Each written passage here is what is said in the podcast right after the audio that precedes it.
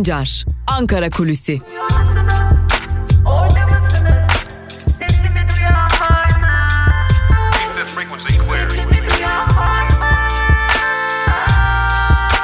Özgürüz Radyo. Özgürüz Radyo. Özgürüz Radyo'dan ve Ankara Kulisi programından merhaba sevgili dinleyenler. Ben Altan Sancar. Hafta içi her gün olduğu gibi bugün de Özgürüz Radyo'da Ankara Kulisi programında Ankara'da konuşulanları aktarmak üzere sizlerle birlikteyiz. Hepinizin de bildiği üzere önceki gece yarısı bir anda valilere ilişkin bir kararname çıktı. 41 ilim valisi değişti. 17 vali merkeze alındı sevgili dinleyenler. Tabi bu vali değişiklikleri içerisinde önemli iki değişiklik vardı. Aslında bütün vali değişiklikleri önemliydi. Özellikle merkeze alınan 17 valinin önemli olduğu biliniyordu. Zira bu 17 valinin aslında İçişleri Bakanı Süleyman Soylu'ya yakın olan hatta Milliyetçi Hareket Partisi'ne yakın olan isimler olduğu iddia ediliyor. Ancak Diyarbakır ve Mardin valilerinin merkeze çekilmesinde ise farklı süreçlerin işlediği belirtiliyor. Özellikle Mardin valisi ve aynı zamanda Mardin Büyükşehir Belediyesi'ne iki defa kayyum olarak atanan Mustafa Yaman hakkında sık sık yolsuzluk iddiaları ve buna dair belgeler gündeme gelmişti. Ancak Mustafa Yaman bu iddialara rağmen görevini sürdürmüş hatta ikinci defa Mardin Büyükşehir Belediyesi'ne Ahmet Türk'ün yerine kayyum olarak atanmıştı ve e, sık sık da bütün Mardin'in Mardin'deki hatta idari e, amirlerin dahi kendisinden şikayetçi olduğu biliniyordu. Yine Diyarbakır'da Diyarbakır'dan alınan ve merkeze çekilen Diyarbakır Valisi ve Büyükşehir Belediyesi kayyumu Hasan Basri Güzeloğlu için ise önceki kayyum ataması döneminde Diyarbakır Büyükşehir Belediyesi'nden işe alınanlar ile anlaşmazlıklar olduğu ve bu dönemde işe alınanların sık sık Ankara'ya giderek Hasan Basri Güzeloğlu'ndan şikayetçi oldukları belirtiliyordu. Hatta bazı belediye personelleri sık sık çevrelerine yakında vali görevden alınacak ve merkeze çekilecek yeni bir vali atanacak şeklinde telkinlerde bulunuyorlardı ve bu telkin yerine gelmiş oldu. Böylelikle iki kayyum ve iki vali böylelikle Ankara'ya çekilmiş oldular. Tabi bu iki ismin de yine Süleyman Soylu döneminde atanan kayyumlar olması ve kendisine yakınlıklarıyla bilinmesi de önemli bir diğer husus. Bu konu belki de ilerleyen günlerde tartışılacak önemli hususlar arasında yer alacak. Tabi bu arada valiler değişikliğinden bahsetmişken Ankara'da kabine değişikliği sesleri yükselmeye başladı. Ee, özellikle Türkiye Büyük Millet Meclisi başkanlığı seçimleri yaklaşırken ve Türkiye Büyük Millet Meclisi başkanlığı e, başkanlığı görevini yürütürken aynı zamanda İstanbul Büyükşehir Belediyesi başkanlığına aday olan ve yarışı Ekrem İmamoğlu'na kaybeden Binali Yıldırım'a hala bir koltuk bulunamamış olması önemli bir husus olarak görülüyor ve Kimi noktalarda adı Cumhurbaşkanlığı danışmanlığına, kimi noktalarda, noktalarda ise yeniden Türkiye Büyük Millet Meclisi başkanlığına geçiyor ki bu durumda da Türkiye Büyük Millet Meclisi'nin mevcut başkanı olan Mustafa Şentop'un Cumhurbaşkanlığı danışmanlığına atanması da ya da kabinede herhangi bir görev alması da kuvvetle muhtemel iddialar arasında. Tabi bunun dışında ilerleyen zamanlarda kabine değişikliğinin artık kaçınılmaz olduğu özellikle Türkiye Büyük Millet Meclisi başkanlığı seçimlerinin hemen ardından bu değişikliğin gerçekleştirilebileceği belirtiliyor ki bu değişikliğin kapsamında İçişleri Bakanı Süleyman Soylu gibi isimlerin de yerlerinin değiştirilebileceği iddia ediliyor. Süleyman Soylu'nun Cumhurbaşkanlığı sarayına danışman olarak çekilebileceği ya da görevsiz bırakılabileceği belirtiliyor ancak Cumhurbaşkanı danışmanı olması daha güçlü bir ihtimal olarak görünüyor. Bu da Ankara'daki yeniden dillendirilmeye başlanan ve tarih olarak da Türkiye Büyük Millet Meclisi başkanlığı seçimlerinin hemen ardının işaret edildiği önemli bir kabine değişikliği söylentisi demek gerekiyor. Ankara'daki söylentiler bunlarla da bitmiyor. Bir de Ankara'nın hiç değişmeyen gündemi özellikle son birkaç aydır değişmeyen gündemi erken seçim var. Tabi erken seçim konusunda iki ayrı soru işareti var. Bir, AKP erken seçime gider mi? İki, AKP erken seçime giderse ne zaman gider sorusu. Zira en önemli soru da AKP erken seçime giderse ne zaman gider sorusu. Çünkü AKP'nin mevcut koşullarda erken bir seçime gitmesi halinde oy kaybıyla çıkması bekleniyor ki anketlerde buna işaret ediyor. İşte tam da bu nedenle AKP'nin çeşitli çalışmalar yürütebileceği belirtiliyor. Aslında sadece AKP'nin değil artık muhalefet partileri de bir erken seçim havasına giriş hazırlığındalar. Özellikle AKP'den ayrılarak yeni yeni kurulan partiler yani Deva ve Gelecek Partisi, Gelecek Partisi ile birlikte CHP ve HDP de artık bir erken seçim havasına girmiş gibiler ve bütün planlarını, programlarını buna göre yapıyorlar ve hatta söylemlere de bu yansımış durumda. Özellikle HDP ve CHP'den gelen açıklamalarda öyle görünüyor ki bir erken seçim ihtimali ön plana çıktı ve tam da bu nedenle sandıkta gidecekler vurgusu giderek güçleniyor. Peki AKP erken seçime gider mi? AKP'nin takviminde Ankara'da dolaşan iddialara göre bir erken seçim senaryosu var ve, var ve bu erken seçim senaryosu için 2021 yılı işaret ediliyor. Ancak işte tam da bu noktada bazı sıkıntılar yaşıyor AKP.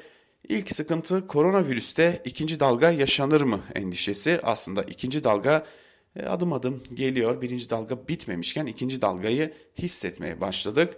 Ve tam da bu nedenle bu konuya ilişkin AKP'nin farklı tedbirler geliştirmesi hatta artık vaka sayılarının toplumla paylaşılmaması da e, gündeme alınan bir diğer önemli adım olarak görülüyor.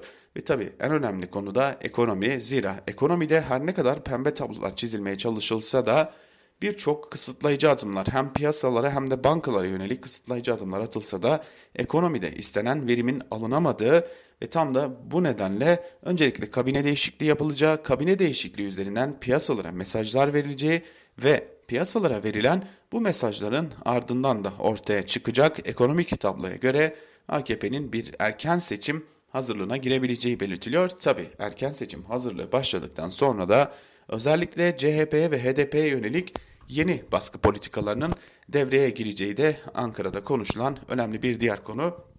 Tabi buna paralel olarak e, son günlerde çeşitli dedikodular diyerek e, çok kısa bir bilgi vermiş olalım ki e, son günlerde özellikle bazı gazetecilere yönelik operasyonlar ve yine bazı isimlerin ifadeye çağrılması ki bunlar arasında eski Genelkurmay Başkanı İlker Başbuğ da bulunuyor ki yeni bir Ergenekon operasyonu gelebilir mi sorusunu akıllara getirmiyor değil. AKP bu kartı da bir cebinde tutuyor mu soruları da akıllara gelmiyor değil. Ancak bir yandan da Şamil Tayyar'ın e, Doğu Perinçe'yi hedef alan açıklamalarının ardından istifa etmesi ve yine buna paralel olarak Vatan Partili bir gencin Cumhurbaşkanlığı sarayına danışman olması da aradaki dengenin hala korunmaya çalışıldığını gösteren emareler olarak yorumlanıyor diyelim ve Ankara Kulisi programını burada noktalayalım. İlerleyen saatlerde haber bültenleriyle Özgürüz Radyo'da karşınızda olmayı sürdüreceğiz. Özgürüz Radyo'dan ayrılmayın. Hoşçakalın.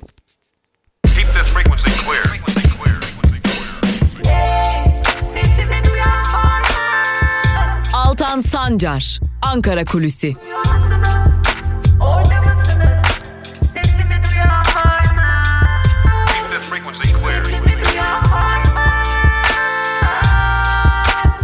Özgürüz Radyo. Özgürüz Radyo. Özgürüz Radyo'dan merhaba sevgili dinleyenler. Ben Altan Sancar. Hafta içi her gün olduğu gibi bugün de Türkiye basınında bugün programımızda basının kısa bir özetini sizlerle paylaşmak üzere karşınızdayız. Gazete manşetleriyle başlayacağız ve gazete manşetlerinin ardından da günün öne çıkan yorumlarında neler var onlarla devam edeceğiz. Sizleri çok bekletmeyelim değerli dinleyicilerimiz ve gazete manşetleriyle başlayalım. Gazete manşetlerini bitirdikten sonra da günün öne çıkan yorumlarında neler var onlarla devam ederiz. Dilerseniz ilk olarak Cumhuriyet Gazetesi ile başlayalım. Cumhuriyet Gazetesi'nin bugünkü manşetinde anketler kimya bozdu sözleri yer alıyor. Ayrıntılar ise şöyle. Mecliste önceki gece Sayıştay üyeliği seçiminde CHP'nin pasif eylemi ve muhalefetin söz hakkının engellenmesi üzerine gerginlik yaşandı. CHP'li Özgür Özel ve Sezgin Tanrıkulu MHP'li milletvekillerinin saldırısına uğradı. Özel, CHP'yi tahrik edecek provokasyonları bekliyorduk. Anketler kimyalarını bozdu dedi. CHP lideri Kılıçdaroğlu baskı ve saldırılar artacak ama CHP demokrasi mücadelesinden geri adım atmayacak diye konuştu. İyi Parti lideri Akşener de Ayasofya istismarına dikkat çekerek millet suni gündeminizle milleti suni gündeminizle meşgul etmeyin. Maneviyatımız oyuncağınız değil. Millet kavga değil sorunların çözümünü bekliyor denmiş haberin ayrıntılarında. Peki şu kimya bozan anketler neler? Biraz da onlara bakalım. İstanbul Ekonomi Araştırma Başkanı Can Selçuki ekonomik sorunlar nedeniyle Cumhur İttifakı'na desteğin %50'nin altına indiğini açıklıyor. Araştırma sonuçlarına göre bu pazar seçim olsa AKP ve MHP'nin toplam oy oranı %47. Tabi bu arada tek anket sonucu da bu değil. Metropol Araştırma Şirketi'nin anketine göre de AKP'ye oy veririm diyenlerin oranı %30.7'ye kadar düşmüş durumda. MHP %7.3'e geriledi. CHP'ye destek %21.7, İyi Parti'nin oy oranı %7.7, Gelecek ve Deva Partilerin ise 1.3'e çıkmış durumda sevgili dinleyenler. Bu önemli bir oran gibi görünüyor. Tabi e, burada da yine e, özellikle yeni kurulan partiler ve HDP'nin kilit konumda olduğu anlaşılıyor. Geçelim Bir Gün Gazetesi'ne. Bir Gün Gazetesi'nin manşetinde Gar AVM'sinden tanıdıklar çıktı sözleri yer alıyor. Ayrıntılarda ise şunlar aktarılmış. İstanbul'un en değerli bölgelerinden biri olan Kadıköy Söğütlü Çeşme'deki Devlet Demiryolları arazisine yapılması planlanan tartışmalı AVM'yi inşa edecek Fıratcan İnşaat'ın yönetimindeki isimler iktidara yakın çıktı. Yönetim Kurulu Başkanı Sefa Özçelik, Devlet Denetleme Kurulu üyesi Abdurrahman Özçelik'in oğlu. Şirketin geçen yıla kadar başkanlığını yapan Celal Demirtaş'ın kardeşi Çevre ve Şehircilik Bakanı Yardımcısı Mücahit Demirtaş. Devlet Demiryolları Söğütlü Çeşme Yüksek Hızlı Tren Garı projesi için 2 milyon lira sermayeli Fıratcan İnşaat Turizm ve Ticaret AŞ ile el sıkıştı. Anlaşmanın süresi 29 yıl olarak belirlenirken projenin maliyeti ise 193 milyon 794 bin lira olarak açıklandı. Söz konusu şirket 4 yıllık yapım sürecinde devlet demir yollarına aylık 32.315 lira kira verecek. Bu bedel proje tamamlandıktan sonra 25 yıllık işletme süreci için aylık 161.574 lira olarak belirlendi. Yani yediler, e, yediler, devleti yediler ve yemeye de devam ediyorlar. Ta ki e, bu halkın cebine girebilecek tek kuruş kalmayıncaya kadar, da yiyecek gibi de görünüyorlar ne yazık ki.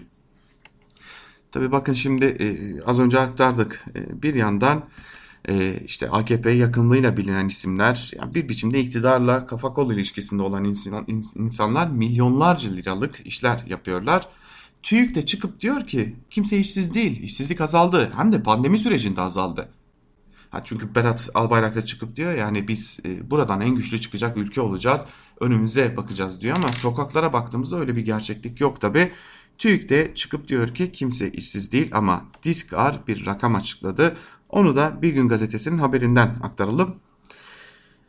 TÜİK'e göre kimse işsiz değil başlıklı haberin bir bölümü şöyle. TÜİK salgının başladığı Mart ayında ilişkin iş gücü verilerini yayınladı.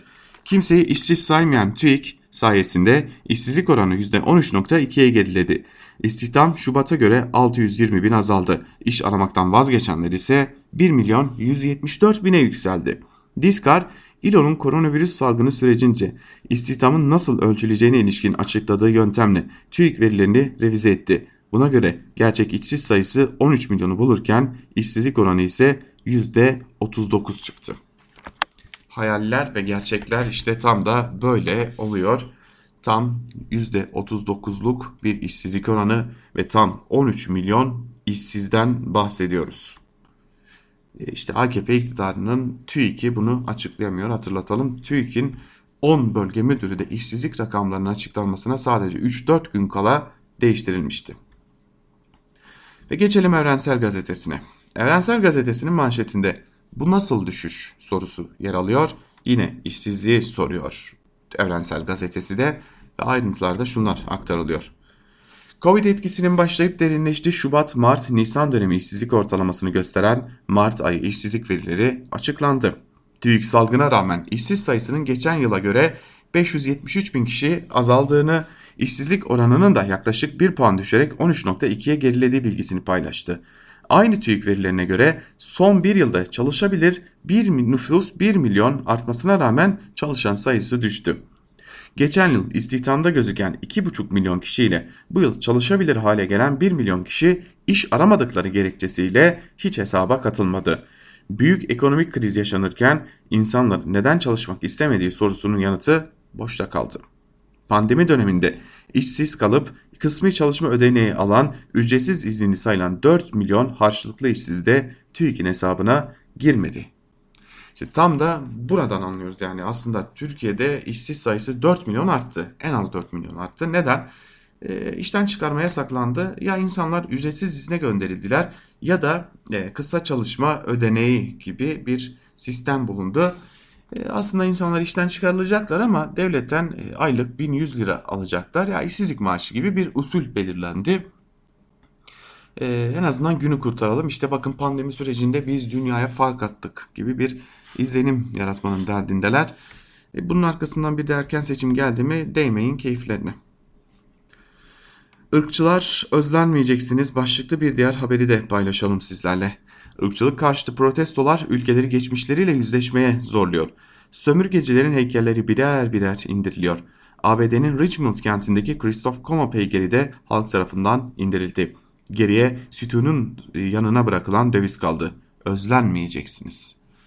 Keşke Türkiye'de de bu tür adımlar atılabilse darbecilerin isimlerinin verdiği e, verildiği okullar, caddeler, sokaklar, mahalleler değiştirilebilse artık darbecilerin her şeyi buradan silinebilse çünkü bu ülkenin bütün darbecilerinin okullarda ve bir yerlerde isimleri geçiyor.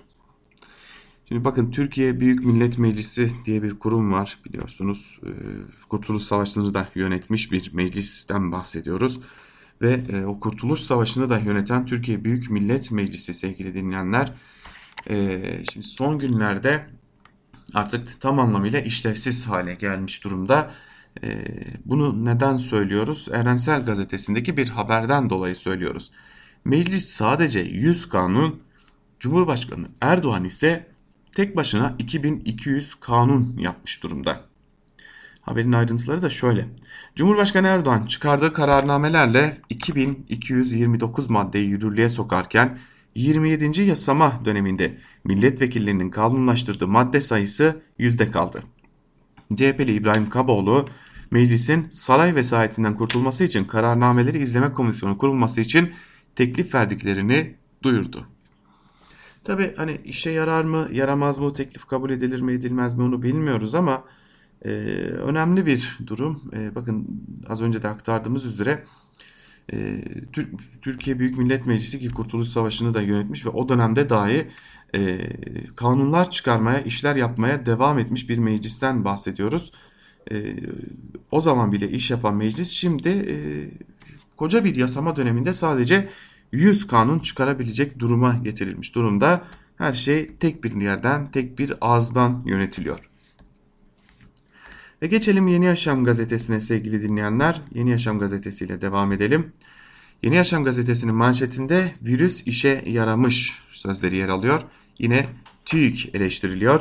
Türkiye'de son aylarda istihdam kampanyalarına rağmen yükselişi durdurulamayan işsizliğe koronavirüs çare oldu. TÜİK Mart ayı işsizlik rakamlarına göre işsizlik 0.9 puan düşüşle 13.2 seviyesine geriledi. TÜİK'e göre 15 ve daha yukarı yaştakilerde işsizlik sayısı ise geçen yılın aynı dönemine göre 573 bin kişi azalarak 3 milyon 971 bin kişi oldu.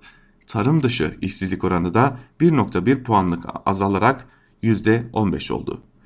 E, aslında e, bütün durumu özetleyen e, cümle geçti az önce aylardır, yıllardır çare bulunamayan işsizliği hatta Türkiye'nin çok uzun yıllardır sadece AKP iktidarı döneminde kastetmeyerek söylüyoruz. Çok uzun yıllarda çare bulamadığı işsizliğe bütün dünyayı kasıp kavuran ABD'de işsizlik başvurularını her hafta milyonlarca arttıran, e, Avrupa'yı kasıp kavuran, dünyanın en güçlü ekonomilerini zora sokan koronavirüs çare buldu. Zira koronavirüsle birlikte değişen gündemle TÜİK'in müdürleri değişti. Böylelikle artık işsizlik rakamları kim nasıl dilerse öyle açıklanacak. Bekçiye vur yetkisi başlıklı bir diğer haberi de paylaşalım sizlerle.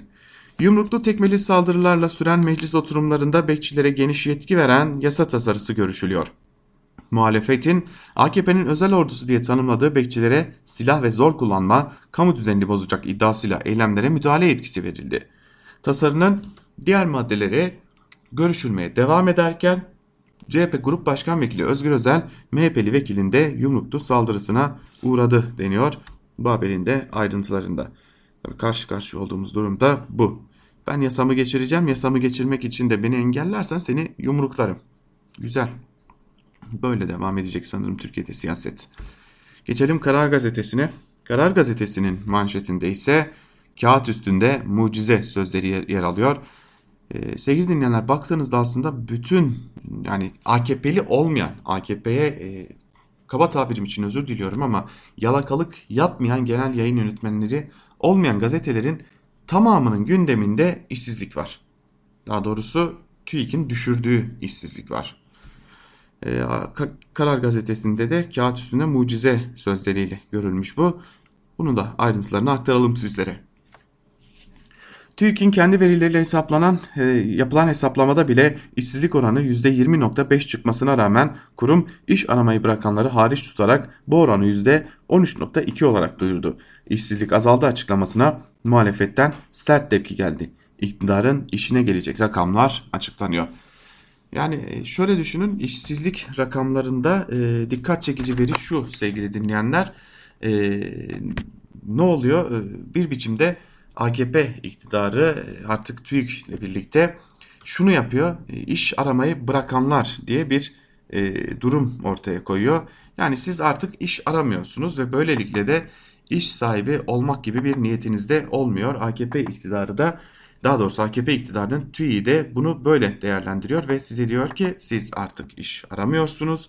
Bu nedenle de sizi işsiz de saymıyoruz. Aslında ülkede insanlar umutlarını kaybetmiş durumdalar. Yani artık bir biçimde umutları kalmadı. İş aramaya hevesleri kalmadı. Çünkü e, her kapı insanların yüzüne kapanıyor ve her kapı insanların yüzüne kapandığı için de artık insanlar iş arama noktasından giderek uzaklaşmaya başlıyorlar. İşte tam da bu nedenle TÜİK o insanlara siz iş aramayı bıraktınız demek ki artık iş aramak gibi bir durumunuz yok diyerek onları işsizlik rakamlarına dahil etmiyor. Geçelim bir diğer gazeteye Sözcü gazetesine. Sözcü gazetesinin manşetinde şans eseri yara almadan kurtuldum sözleri yer alıyor. CHP'li Özgür Özel'e dün mecliste MHP'liler tarafından bir saldırı gerçekleştirmişti biliyorsunuz. O saldırıya dair bir haber.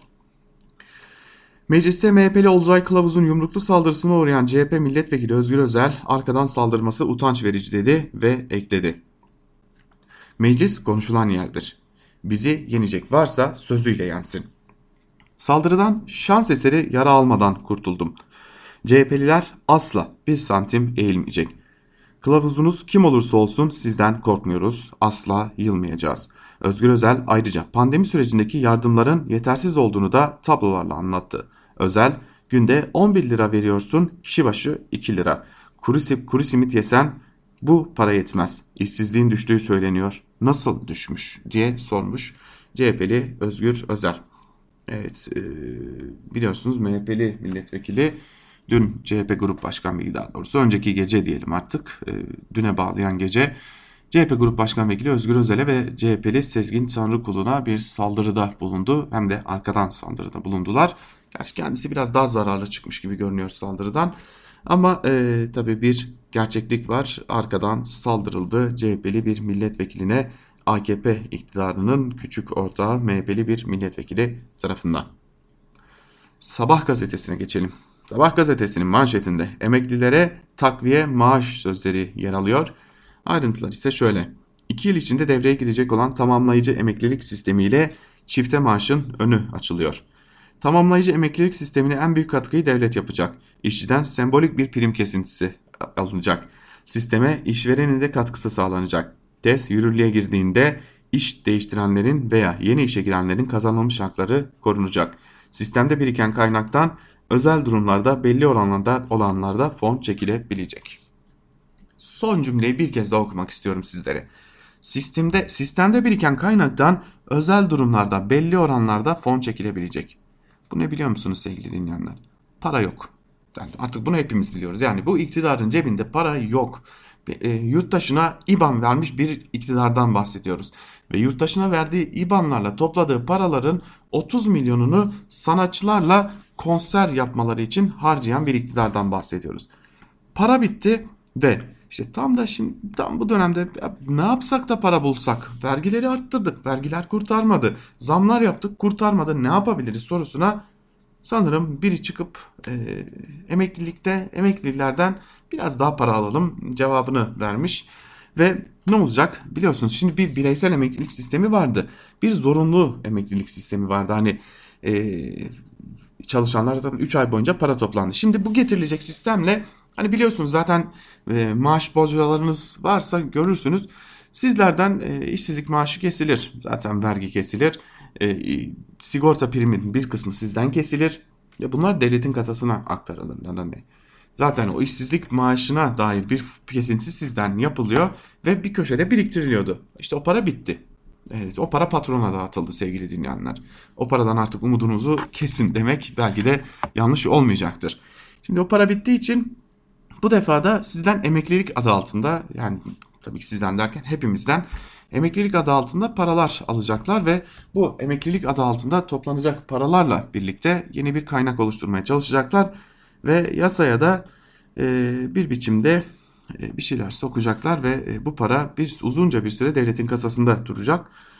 E, elbette ki devlet çalışanına, devlet vatandaşından kestiği parayı geri ödemeye çalışabilir.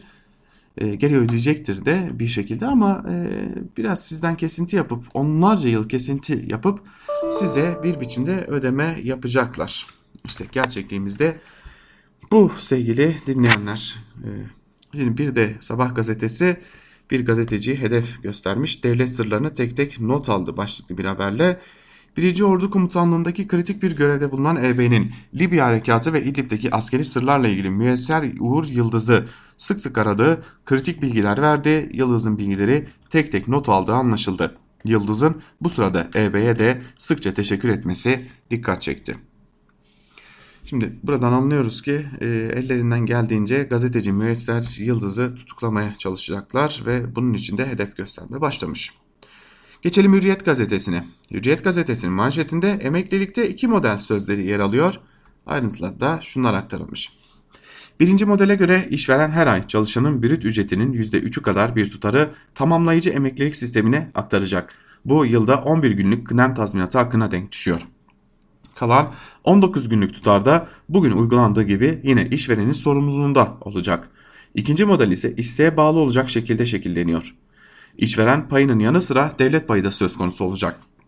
Çalışan da prim ödeyecek. Asgari ücret seviyesindeki maaşlar için prim ücretin %0.5'i kadar olacak. Yüksek maaşlarda %2.5'a kadar çıkacak.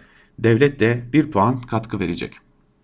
Şimdi dikkat edeceksiniz ben sadece şu noktayı söylemek istiyorum. Brüt ücretinizin yani net ücretiniz de değil brüt ücretinizden %3'lük bir kesinti yapılacak ve e, kaba tabirle söyleyeceğim devlet o maaştan hani o paranın bir bölümüne el koyacak.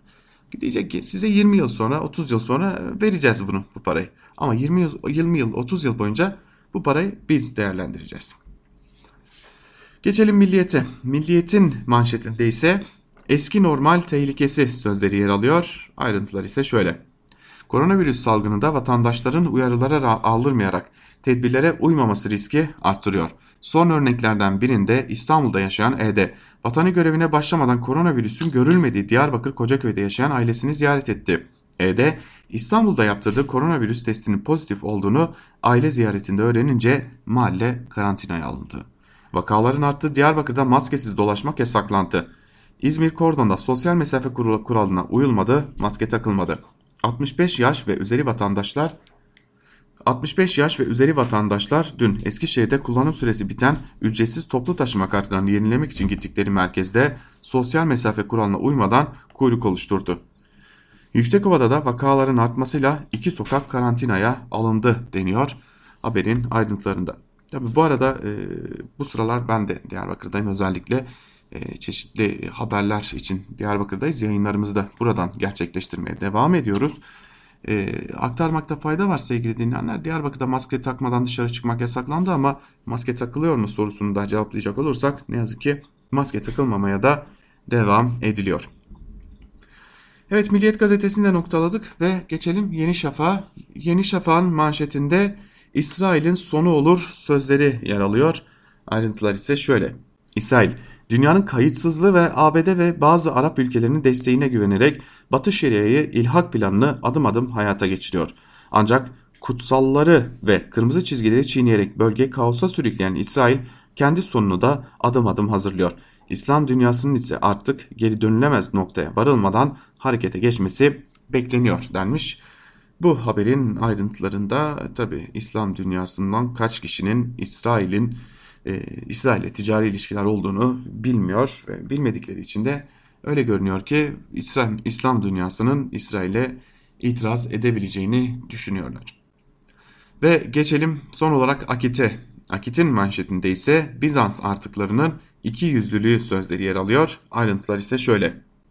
Hilal'in Hilal'in haça karşı üstünlüğünün ezeli ve ebedi sembolü olan Ayasofya'nın yeniden cami olarak ibadete açılmasına kültürel miras olduğu iddiasıyla karşı çıkan içerideki ve dış, dışarıdaki Bizans artıkları İspanya, Yunanistan, Sırbistan ve Macaristan gibi ülkelerdeki tarihi camilerin kilise, otopark, müze, sinema hatta kümes olarak kullanılmasına tek kelime etmeyerek iki yüzlüklerini gözler önüne seriyor denmiş. Burada da ayrıntılarda. Ee, ya çok söyleyecek söz var da ben hani e, çok yorum yaptık bu konuda aslında. E, Akit'in düşünce tarzı üzerine, Akit'in hakaretleri üzerine. Akit bize çok hakaret etti ama biz artık Akit'e hakaret etmekten, Akit'e cevap vermekten yorulduk. Akit'e cevap vermekten yorulduk. Akit kendi bildiğini okumaya devam edecek. Nefretimizde boğulun inşallah. Başka da diyecek bir şey yok Akit'e. Ve böylelikle bizler de e, artık e, bırakalım. E, bu arada biliyorsunuz son günlerde dikkat çekici bir gelişme vardı Ayasofya ile ilgili. Onu paylaşalım ve günün öne çıkan yorumlarına geçelim bizler artık. Ayasofya Amerika Birleşik Devletleri'nin dini özgürlükler raporuna girmişti ve eleştirilerde bulunmuştu Türkiye'ye. Ancak Dışişleri Bakanlığı da bu eleştirilere yanıt verdi ve bu bizim hakkımızdır dedi. E, biz dilediğimiz gibi de değerlendiririz gibi bir açıklamada yapılmış oldu Ayasofya'da için. Ve evet sevgili dinleyenler artık gazete manşetlerini kapatalım. Gazete manşetlerini kapatıldıktan sonra da e, günün öne çıkan yorumlarında neler var hep birlikte bir de onlara bakalım. E, malum kabine değişikliği konuşuluyor. Bugün Ankara kulisinde de sizlerle ayrıntılı bir şekilde paylaşmıştık. Kabine değişikliği üzerinde çok uzun söylentiler var. Buna dair Hürriyet gazetesinden Abdülkadir Selvi'nin yazısıyla başlayalım. Kabine değişikliği heyecanı başlıklı yazısının bir bölümünde e, kabine değişikliğine dair değiş, e, söylentilere ilişkin Abdülkadir Selvi e, şunları kaydediyor. Bir gün önce MHP Mersin Milletvekili Olcay Kılavuz'un CHP Grup Başkan Vekili Özgür Özel'e yumruk atmasıyla başlayan kavga nedeniyle gergin bir meclisle karşılaşacağımı sanıyordum. Yanılmışım. Tam aksine sanki bir gece önceki kavgada milletvekilleri tüm enerjilerini boşaltmış gibilerdi. Böyle olunca biraz kulislerde biraz da meclisin bahçesinde oturup milletvekilleriyle sohbet ettim. AKP cephesinde çifte heyecan yaşanıyor. Meclis başkanlığı seçimi ve kabine değişikliği söylentileri. Cumhurbaşkanı Erdoğan'ın birkaç gün Ankara dışında olması Bakanlar Kurulu'nun değişeceği yönündeki beklentileri arttırmış. Erdoğan'ın meclis başkanlığı ve kabine değişikliğini eş zamanlı olarak yapacağını tahmin ediyorlar. Kabine değişikliğine gelince Cumhurbaşkanı yardımcılarının sayısının arttırılacağı ve değişimin sınırlı tutulacağı dışında bir bilgi yok. İsim isim hangi bakanların değişeceğine Erdoğan dışında kimse bilmiyor. Ha bu arada Erdoğan Ankara'ya döner, meclis başkanlığı seçimi yapılır ama kabineye dokunulmazsa hayal kırıklığına uğrayan az olmaz. Ama sürpriz de olmamalı diyor Abdülkadir Selvi. Ama öyle görünüyor ki geniş çaplı bir değişiklik olmasa da kısmi bir değişiklik olacak kabinede.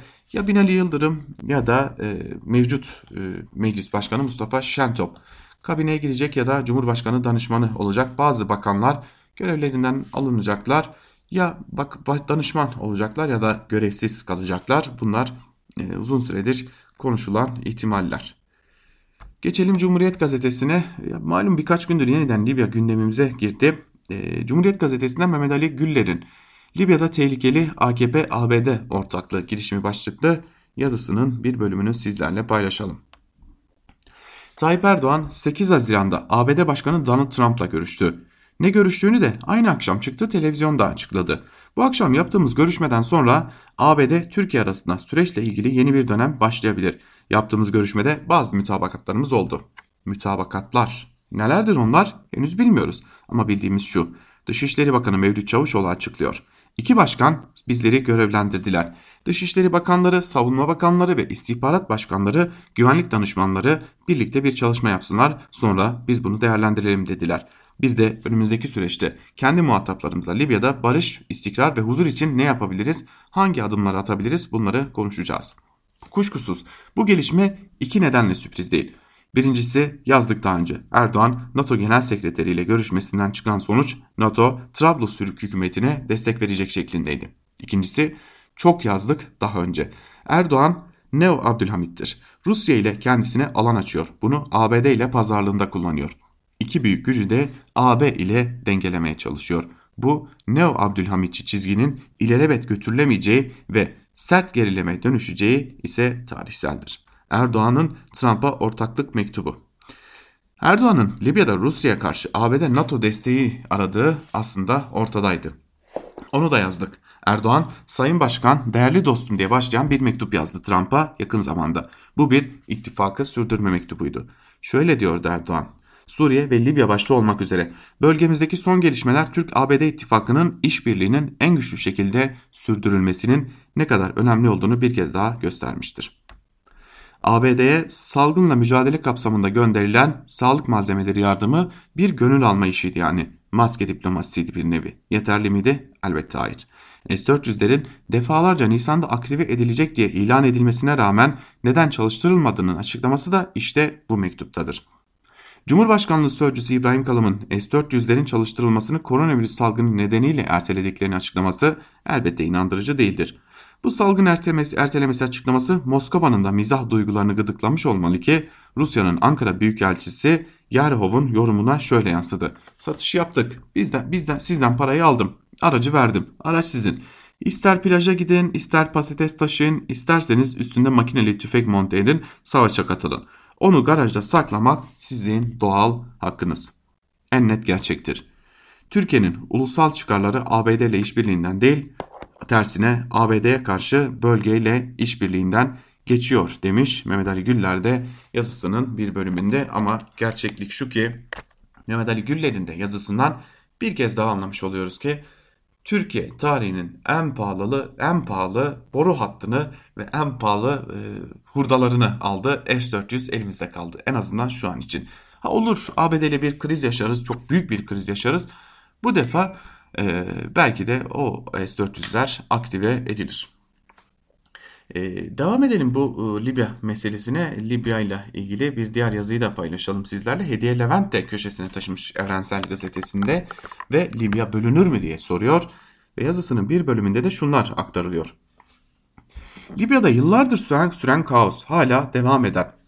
Ve giderek tırmanma sinyali veren savaş, istikrarsızlık, sürekli yeni aktörlerin katılımıyla büyüyen taraf ülkeler listesi gibi faktörler tedirginlik yaratıyor. Mülteci akınları, petrol üretim ve nakil rutininin alıcı ülkelerin hesaplarını alt üst edecek kadar sekteye uğraması, sahada savaşan tarafları destekleyen ülkeler açısından maliyetin katlanarak artması gibi riskler de sık sık gündeme geliyor.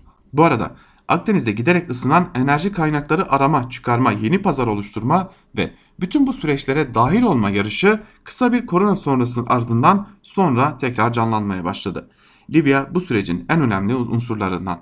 Velhasıl Libya'daki süreçlere dahil olan ülkelerin hedefi en az maliyetle çıkarlarını en fazla koruyacak sonuçlara kestirmeden ulaşmak. Bu arada kendilerine ayırdıkları veya almaya niyetlendikleri pastanın yeni aktörlerin katılımıyla küçülmesinin önüne geçmek.